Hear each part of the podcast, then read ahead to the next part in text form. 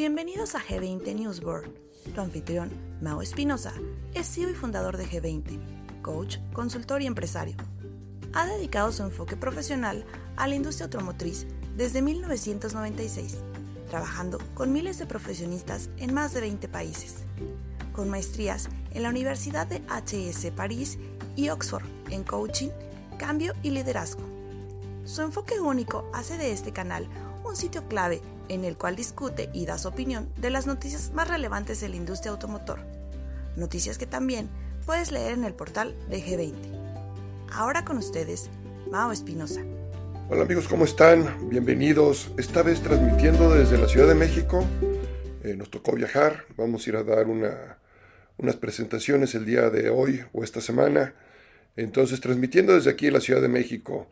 Em, tenemos muchas noticias otra vez, eh, como siempre. Em, Citroën está, está inventando un, auto de, tipo de cartón em, que busca eh, utilizar diferentes tipos de recursos para pues, minimizar los efectos eh, de contaminación que existen hoy en día. ¿no? Cadillac Lyric ah, tiene el primer recall tiene que ver con su pantalla de 33 eh, pulgadas, parece ser que se va en blanco, algo que seguramente arreglarán. Em, la marca Volkswagen ya está preparando todo una serie de, entrenamientos para sus, eh, sus, fuerzas de venta, sus dealers. Este, entonces Volkswagen ya prepara algo interesante. Em, eh, China, China ahora está empezando a salir con carros de metanol. bueno, pues se lo van a poder leer de las noticias de las que voy a hablar un poquito más es Stellantis otra vez eh, abajo en sus ventas empiezan a caer, mientras que General Motors crece un 24% y también crece en este último Q para General Motors eh, los plugins, o sea, los carros que se conectan este, de, forma importante. Em, ¿Qué otras cosas tenemos por aquí? Veamos. Eh, Vamos a hablar un poquito de la automatización del futuro en, las agencias, en el mundo del retail. Nueva York ya sacó su, su, publicado de que en el 2035 todos los vehículos serán cero emisiones si quieren circular en la ciudad. Este, vamos a hablar de la, venta de vehículos ligeros por marca ya en septiembre de este año aquí en, en México. Las ventas de Ford en Estados Unidos tercer trimestre aumentaron también. Este, ¿Qué más tenemos por aquí? Eh, de las noticias que pueden leer, van a poder leer de las 10 marcas de autos más vendidas en septiembre. Ya México se ubica como primer socio comercial en Estados Unidos en agosto. Eh, General Motors es el primer productor y exportador de vehículos en México, empresa que sigue creciendo y haciendo, haciendo mucho ruido últimamente. México avanza en producción de autopartes y vamos a hablar sobre todo de las tasas de interés y el dólar que alcanza su punto más, más alto y empiezan a caer. Este, entonces vamos a ver, parece ser que la Reserva Federal en Estados Unidos está empezando a, a buscar algunas, este, algunas soluciones en, en relación a esto.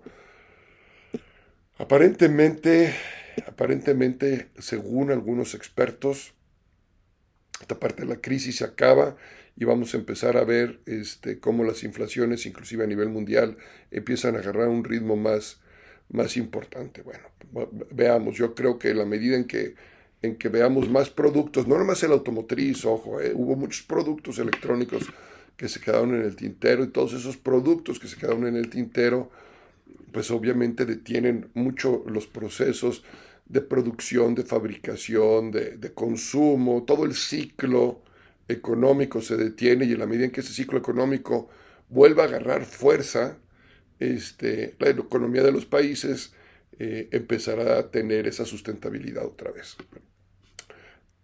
Es cosa de tiempo y, yo creo que no de mucho. ¿eh? Este, Estelantis, Estelantis, tercer cuarto del año, eh, vuelve a caer este, comparado contra el año pasado, un 6% menos que el cuarto anterior, quiere decir que el tercer trimestre del año versus el segundo trimestre del año, Estelantis se cae eh, de 410 mil unidades a 385 mil unidades. Eso es comparado cuarto, eh, tercer cuarto de este año contra el tercer cuarto del año pasado.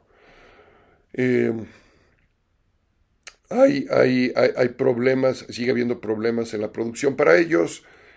Uno de los comentarios que dicen es nuestros dealers que están haciendo todo el esfuerzo para poder atender todas las necesidades de nuestros clientes, pero seguimos con un problema desafiante con todo lo que es el eh, suministro de, pues de, no necesariamente partes, ¿no? De, de, chips y de otro tipo de suministros, ¿no? Entonces, bueno, pues ahí está, ahí está detenido eh, Stellantis, eh, Dodge y Chrysler, eh, sí crecieron, el 22 y el 39%, pero este, Jeep es el que, el, que, el que juega fuerte ahí junto con otros, ¿no? Entonces Jeep cae el 18%, Ram cae el 4%, Alfa, Alfa Romeo es la que creció 24%, Fiat casi a la mitad contra el año pasado.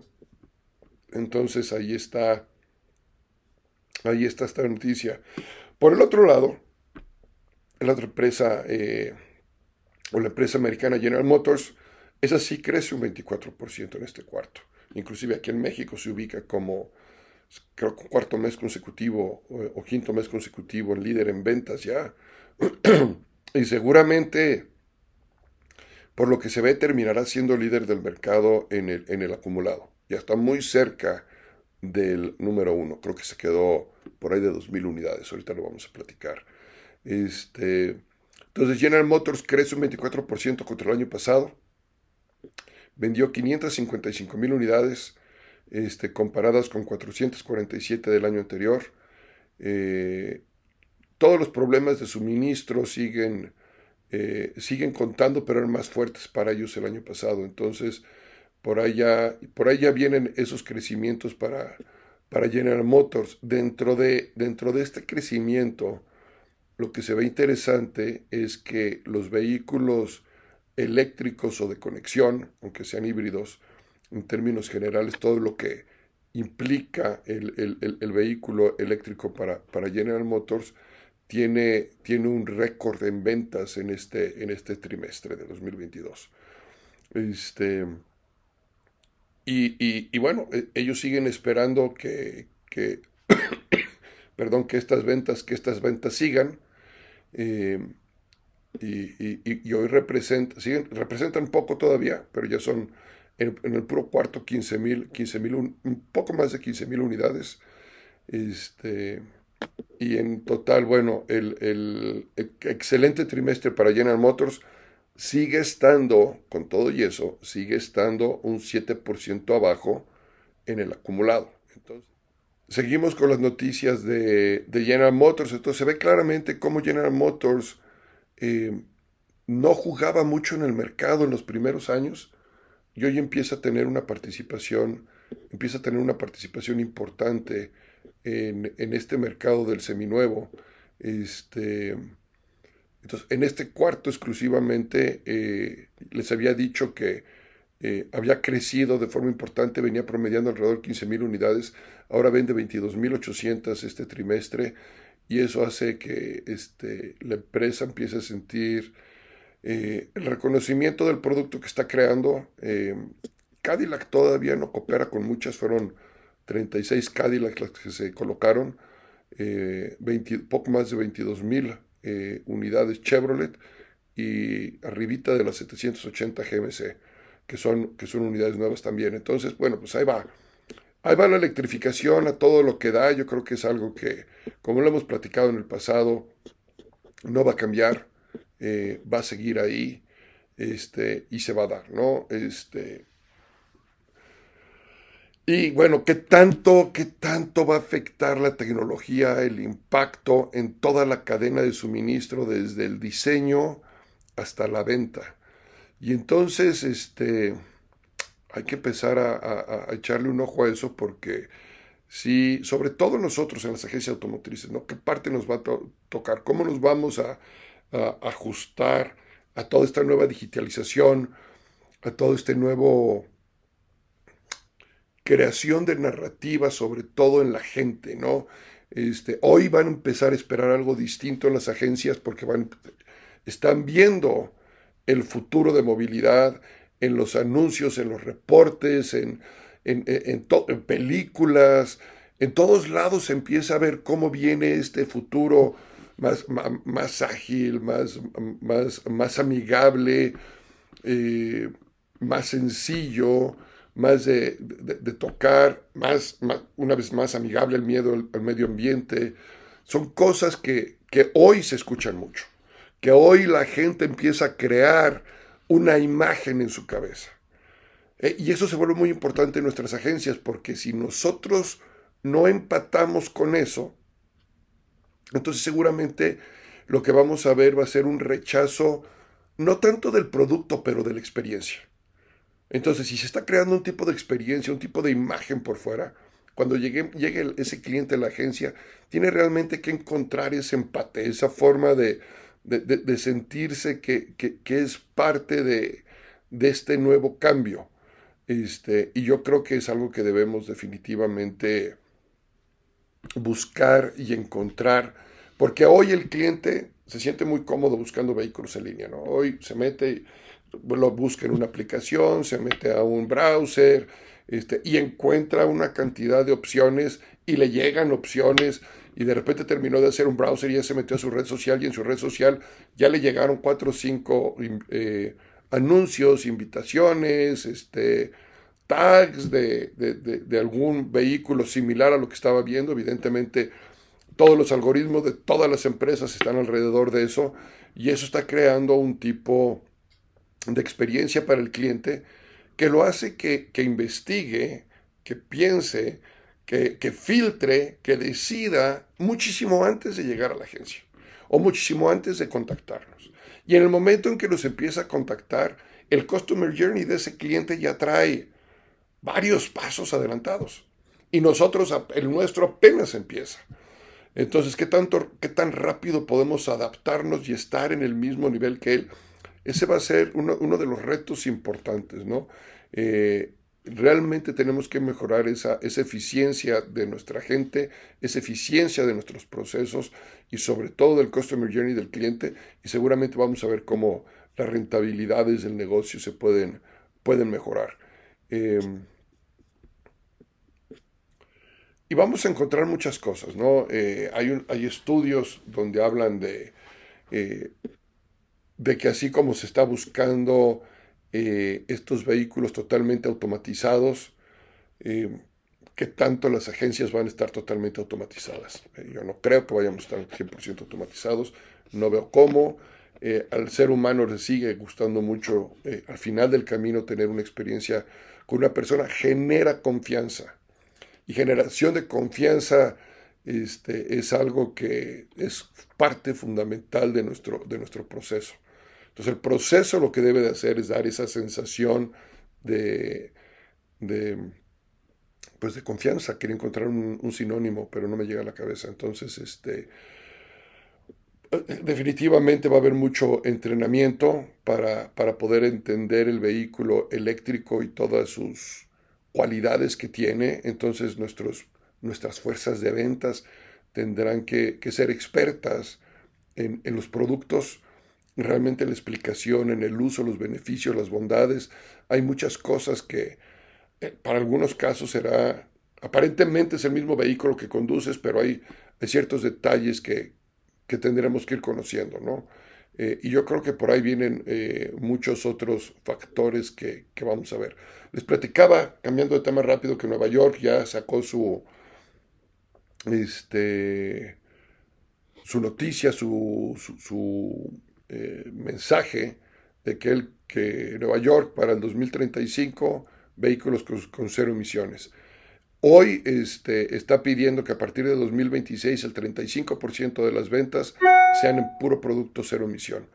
Y bueno, este, todos siguen ciudades icónicas como Nueva York, como lo habíamos visto en París, como lo habíamos visto este, en otros lados del mundo, están realmente empujando fuertemente el, el proceso de la electrificación o del cero emisiones. No es tanto la electrificación por sí misma, porque va a haber otro tipo de tecnologías que van a generar exactamente lo que se busca, que es un medio ambiente limpio. Entonces, este, eh, la electrificación genera un medio ambiente limpio en las ciudades mientras están circulando los vehículos. La fabricación a lo mejor no tanto, y ese es uno de los debates fuertes. Entonces, por eso se siguen buscando otras alternativas. Por lo pronto, eh, la gran mayoría le está apostando a la electrificación. ¿Qué pasa en México? Regresamos, vámonos a México. Salieron las cifras eh, publicadas por en el, INEGI en ventas a septiembre de 2022, este, donde se venden poco más de 85.800 unidades. Es un 11.6% mayor número de unidades comercializadas en septiembre del año pasado. Y en el acumulado enero-septiembre de 2022 llegamos a las 778 vendidas. Hubo casi un 3% arribita de como estábamos el año pasado eh, todo, todo indica que sí vamos a terminar el, el año por arriba de las, eh, de las unidades que, que, se vendieron el año pasado y seguramente vamos a ver este, algunas sorpresas en ese sentido en, en, en cambios en la posición de marcas, eh, sobre todo en el primer lugar, sobre todo en el primer lugar, yo creo que ese ya está casi cantado que General Motors termine en primer lugar y Nissan en segundo lugar. El año que entra va a ser un año interesante, eh, donde seguramente Nissan va a volver a tener producto. General Motors va a tener ya posicionado parte de su nuevo portafolio. Eh, creo que las dos marcas van a tener eh, inventario la mayoría del año, bueno, que, que, pueda ayudarles a, a, crecer y ese pleito por el primer lugar se va a volver interesante. Este, vamos a ver, vamos a ver cómo se da, si si lo recupera, aquí la pregunta va a ser, ¿lo va a recuperar Nissan el año que entra o General Motors llegó para apoderarse de ese primer lugar?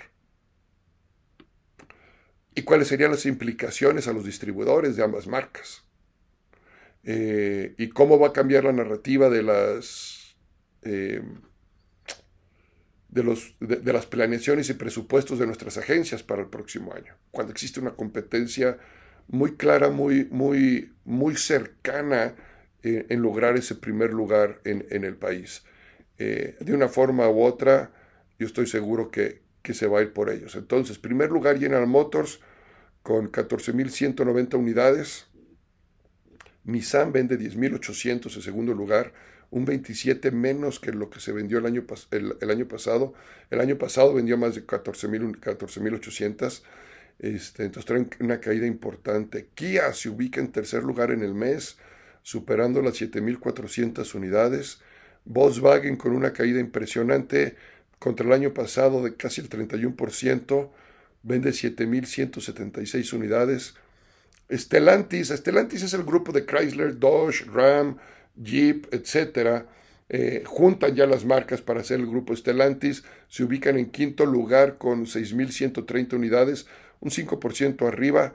Mazda da un brinco impresionante al llegar a las 5.405 unidades, comparada contra 1.681 unidades. O sea, gran trabajo, Mazda se pone arriba de Toyota inclusivemente en las ventas del mes. Toyota con una caída del 34% contra el año pasado, también es un, una marca que está sufriendo por producto, eh, acostumbrada una vez más a vender arriba de las 7.500 unidades, termina las este año en 5000, se ponen en el, en el lugar número 7 y pegadito atrás de ellos ya viene MG con 4500 unidades en octavo lugar. Esto es el, puro mes de agosto, ¿eh?